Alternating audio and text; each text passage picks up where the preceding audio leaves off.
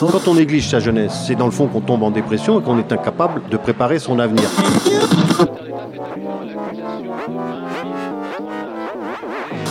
Ça ne veut plus rien dire, lycéens. C'est des merdeux, des cons. Le jeune est tourné vers l'avenir. Mais aujourd'hui, l'avenir ne se tourne plus vers le jeune. Univox, le rendez-vous du monde étudiant sur Radio Campus. On les dit champions de l'abstention, de plus en plus tentés par le vote FN ou sous influence des réseaux sociaux. Mais quel modèle de société attendent les jeunes en cette période électorale?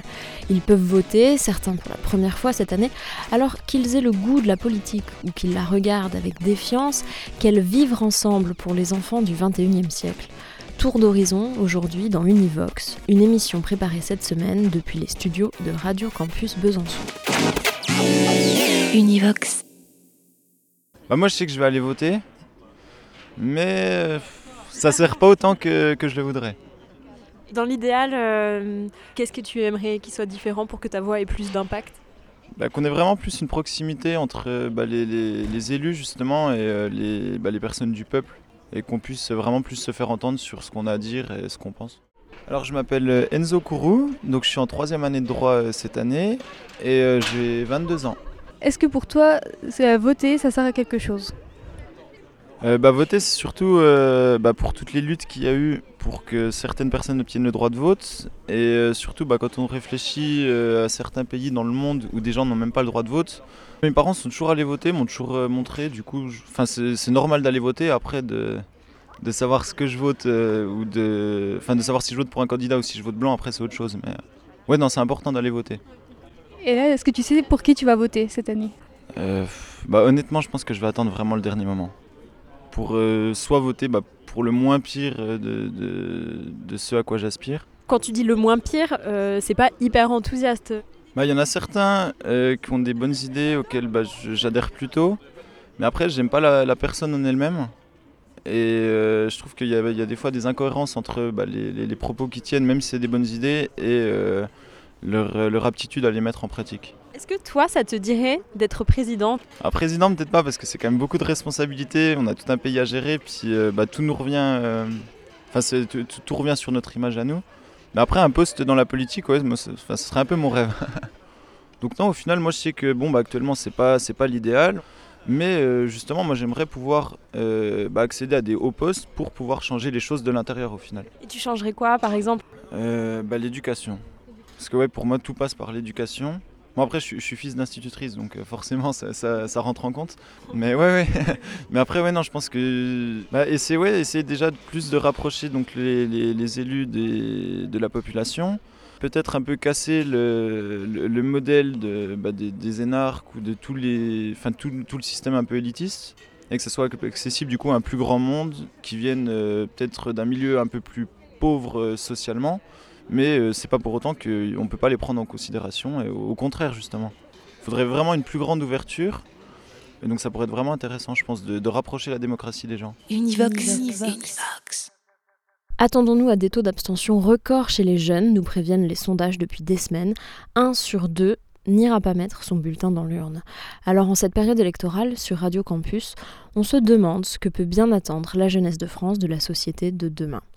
Certains ont l'impression de ne pas trouver beaucoup de sens à cet acte de voter. Ils agissent à leur façon, comme Nina, qui a 23 ans, elle est journaliste et se balade dans le pays pour prendre l'apéro avec des jeunes. Et toi, tu l'as rencontré, Benoît? Oui, bonjour euh, Cécile. Bonjour. Euh, effectivement, on- je l'ai rencontré autour d'un verre.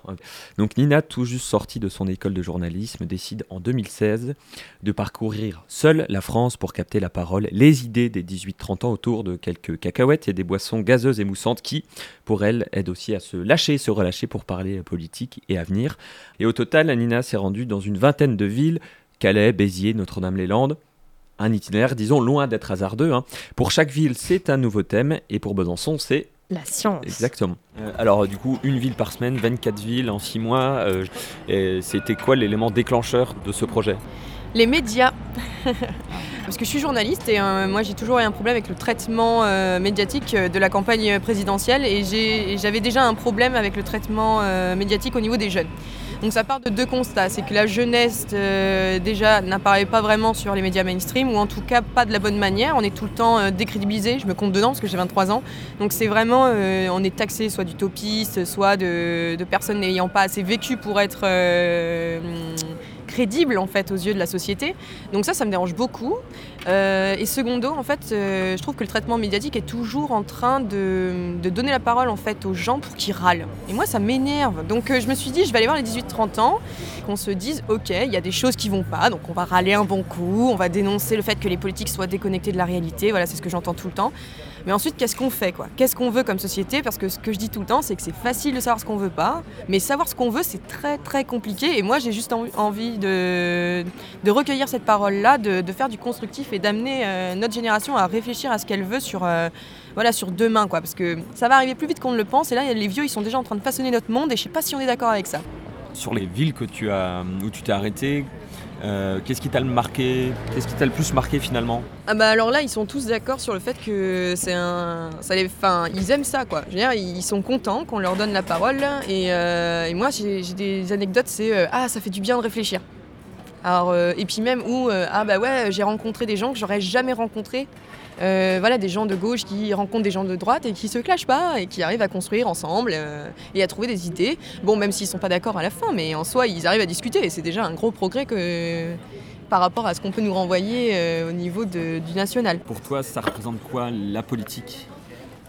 La politique, euh, alors moi j'ai un avis très sévère là-dessus, c'est je trouve qu'aujourd'hui la politique, elle c'est, on va dire que le politicien s'est accaparé le mot politique et qu'en gros ils ont l'impression que ce sont eux la politique. Moi je suis pas d'accord. La politique, euh, voilà, c'est du quotidien. La politique c'est quelque chose que tu vis euh, pour toi et c'est une façon d'améliorer ta vie. Et beaucoup de, de, jeunes quand je les interroge, ils me disent ouais mais j'y connais rien en politique et je fais mais t'as une vie. Donc euh, tu vas pas voter pour ton voisin, tu vas pas, euh, donc tu vas voter pour toi. Donc explique-moi ce que toi tu veux. Et pour moi c'est ça la politique, c'est ce que tu vas faire comme choix euh, dans ta vie. Non mais c'est un, truc, c'est les gens ils sont tout à fait capables d'avoir des idées et quand tu les pousses un petit peu, bah, ils sont contents de participer. C'est juste qu'on on va pas les chercher. Mais je pense qu'on pourrait se reposer plus sur les représentés que les représentants. Les représentants on les entend assez et jamais les représenter. Voilà. Nina Guérino de la mairie. Euh, vous pouvez évidemment euh, la retrouver sur sa chaîne YouTube et aussi euh, sur son site tourprésidentiel2017.fr. Alors, elle finit ce tour le 7 mai dans le petit village de Saillant dans la Drôme. Un choix tout à fait symbolique puisque dans ce village, ce sont des habitants qui ont été élus maires lors des municipales en 2014 pour faire place à ce qu'on appelle à une véritable démocratie participative. Merci Benoît.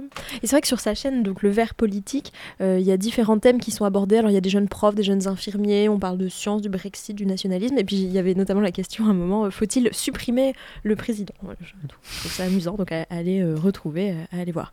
Et donc quand les représentés ne sont pas satisfaits de leurs représentants, temps.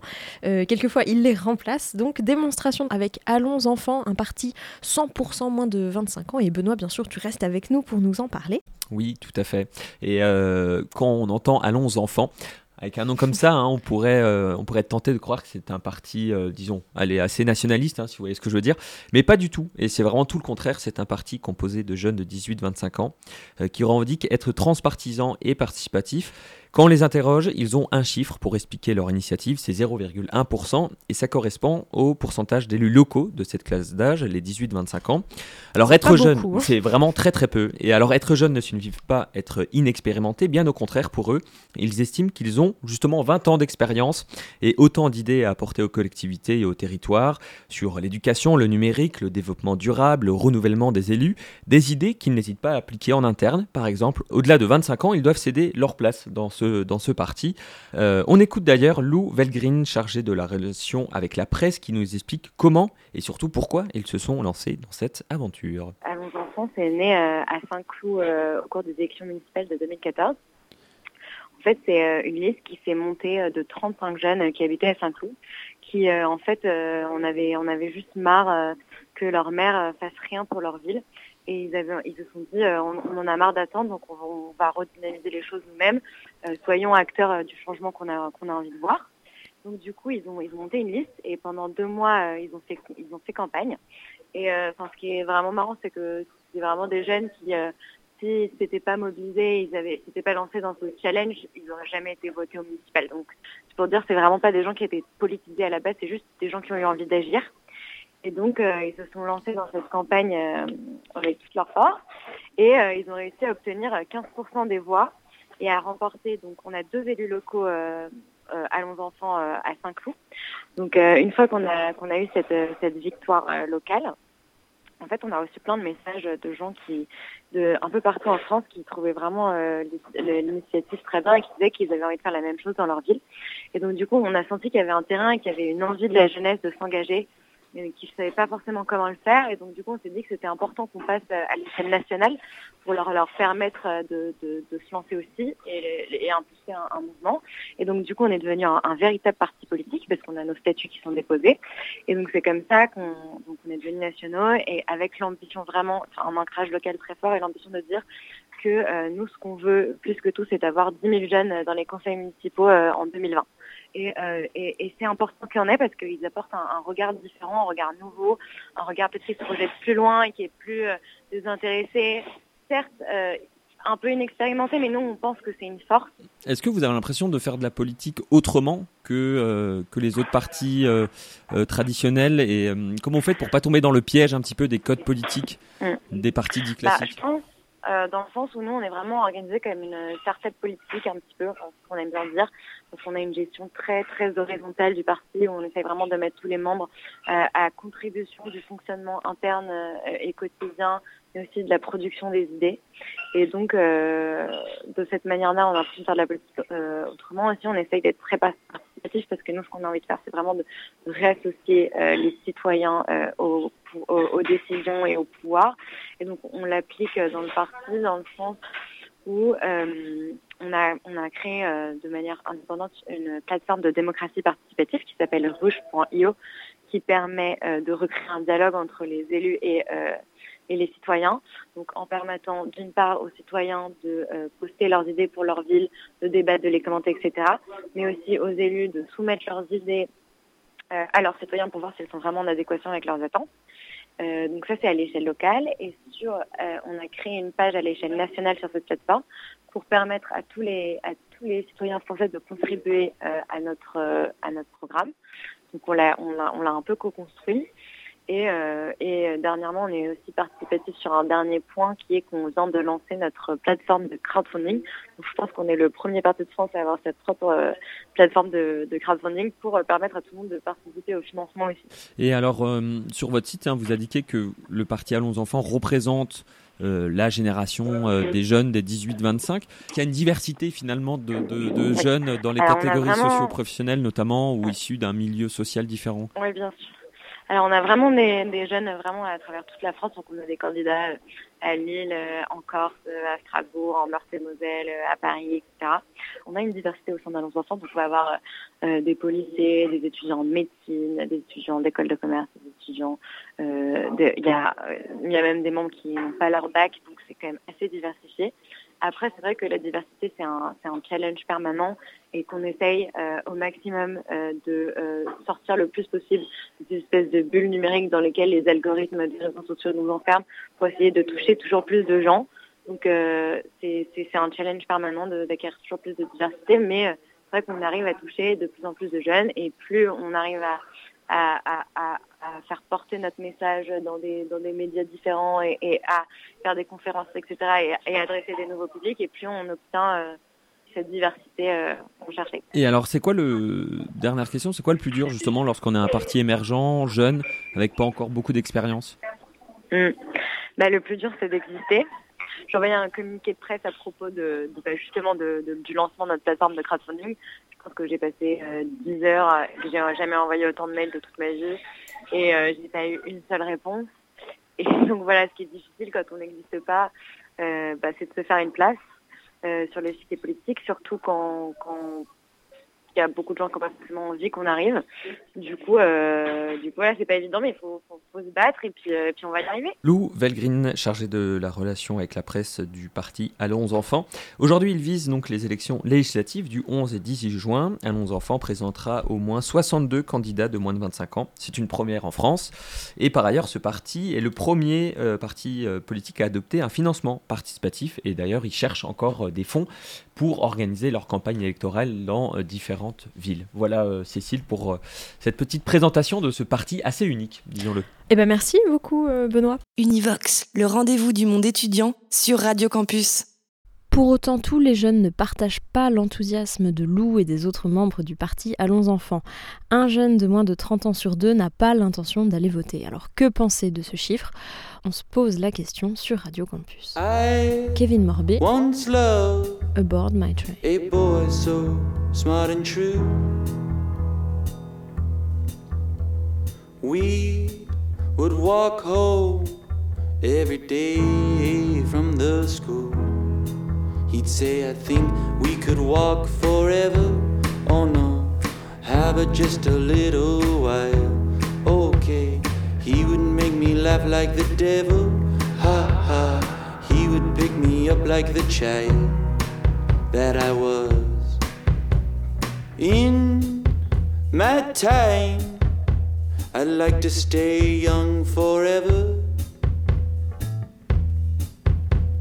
Like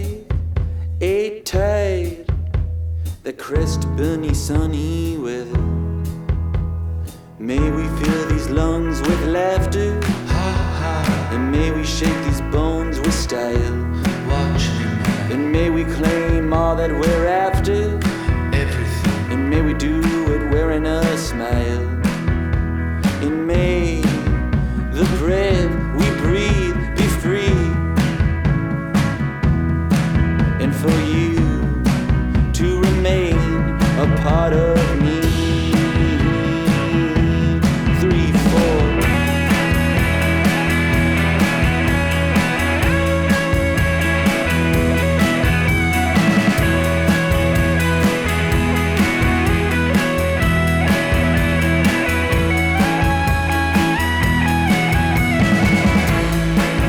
Univox. Qu'est-ce que les jeunes attendent de la politique, sujet du jour dans Univox? Et je suis en ligne avec Mathieu Kahn. Bonjour. Vous êtes euh, adjoint à la mairie de Strasbourg et aussi président de l'ANASEJ, une association d'acteurs et d'élus à l'enfance et la jeunesse, l'ANASEJ, qui vient de publier il y a quelques semaines déjà une étude autour des intentions de vote euh, des jeunes, avec ce chiffre que moi je retiens de un jeune sur deux qui a qui n'a pas l'intention d'aller voter. Et alors pour ces primo-votants, le premier vote c'est le plus important, cette première fois où on va décider de voter ou de pas aller voter. Oui, alors le premier vote est un vote extrêmement important parce que euh, toutes les études euh, le démontrent. Un jeune qui ne va pas voter lorsqu'il en a l'occasion pour la première fois a beaucoup plus de chances qu'un autre de devenir un abstentionniste chronique. Donc il y a une vraie importance sur ce premier vote et c'est vrai que pour l'instant, il semblerait qu'on s'achemine vers une abstention plus forte euh, chez les jeunes qu'elle ne l'était en 2012 et bien sûr plus forte que dans le reste de la population. Et comment on explique, euh, est-ce que euh, l'étude permet de donner des pistes de réflexion à ce sujet-là? On a interrogé euh, les jeunes pour savoir pourquoi ils n'allaient pas voter. grosso modo, ils sont dans un rejet de l'offre politique telle qu'elle est structurée. C'est-à-dire ce n'est pas aujourd'hui un désintérêt en tant que tel pour l'action politique, mais c'est plutôt le sentiment de n'être pas représenté, de ne pas se reconnaître dans les partis politiques tels qu'elles fonctionnent, dans les candidats, et puis une forme de lassitude sur le sentiment que ça ne changera pas grand-chose dans leur vie quotidienne. Est-ce qu'il y a des profils de jeunes euh, qui fait que certains seront démunis et puis d'autres, non, auront des clés et des, hum, des convictions déjà à 18 ans? Alors, on, on, est évidemment sur une tendance lourde qui traverse l'ensemble des catégories de jeunes.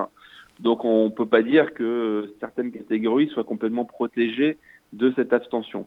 Ceci étant, évidemment, euh, et là on recoupe aussi des schémas qui sont des schémas plus traditionnels dans l'ensemble de la société, moins les jeunes sont diplômés, plus ils ont tendance à s'abstenir. Et après, on, on, rencontre aussi des questions spécifiques à la jeunesse, notamment des questions d'éloignement de domicile, des questions, euh, il y a des modalités pratiques qui sont parfois relativement complexes, puisque euh, des jeunes, notamment quand ils sont étudiants, ont tendance à rester inscrits chez leurs parents parce qu'ils ne savent pas d'une année sur l'autre où ils seront pour le suivi de leurs études ou leur trajectoire professionnelle. Et donc, on a une tendance aussi à l'abstention qui peut s'expliquer aussi par ces contraintes euh, matérielles. Euh, la procuration, certes, est possible, mais n'est pas toujours connue et parfois un peu compliquée à faire. Donc là aussi, il y a des enjeux matériels à réfléchir sur d'autres formes de vote comme des votes délocalisés ou des votes anticipés. Donc on ne peut pas juste euh, euh, dire qu'il y a de la flemmardise chez les étudiants? C'est loin d'être une question de flemmardise. C'est une question, il y, a deux, il deux questions. Il y a une question pratique et puis après, il y a une question de fond euh, qui est plus un, un refus de l'offre, un refus de la manière dont elle se structure, le fait de ne pas se reconnaître dans le personnel politique, ce qui n'est d'ailleurs pas forcément une question d'âge. Parce que quand on demande aux jeunes si le fait d'avoir des candidats plus jeunes euh, leur permettrait une meilleure identification, c'est pas le cas. C'est-à-dire c'est vraiment plutôt tel que la vie politique est aujourd'hui structurée et les propositions, les idées qui sont défendues. Mmh. Euh, pour autant, c'est pas une question qui est propre à la jeunesse, ce rejet de la politique, de la façon dont elle fonctionne. Alors, c'est relativement partagé, c'est plus fort chez les jeunes.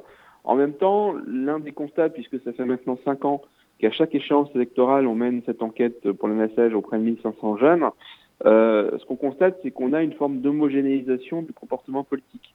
C'est-à-dire qu'aujourd'hui, euh, ce qui caractérise principalement les jeunes, c'est une abstention plus forte euh, que le reste de la population, qui traduit euh, les difficultés que j'évoquais précédemment. Mais après, dans le comportement électoral lui-même, on a une forme d'homogénéisation, c'est-à-dire qu'il n'y a plus aujourd'hui un vote jeune qui se distinguerait fortement de celui du reste de la population. On est plutôt vers deux votes qui se ressemblent de plus en plus.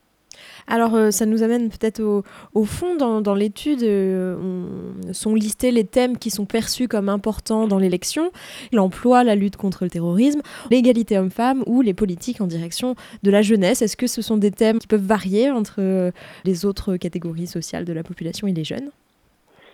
Il y a là aussi une forme de convergence dans les préoccupations euh, des jeunes plaçant en tête de l'emploi, l'éducation, le pouvoir d'achat, la santé, la sécurité contre le terrorisme.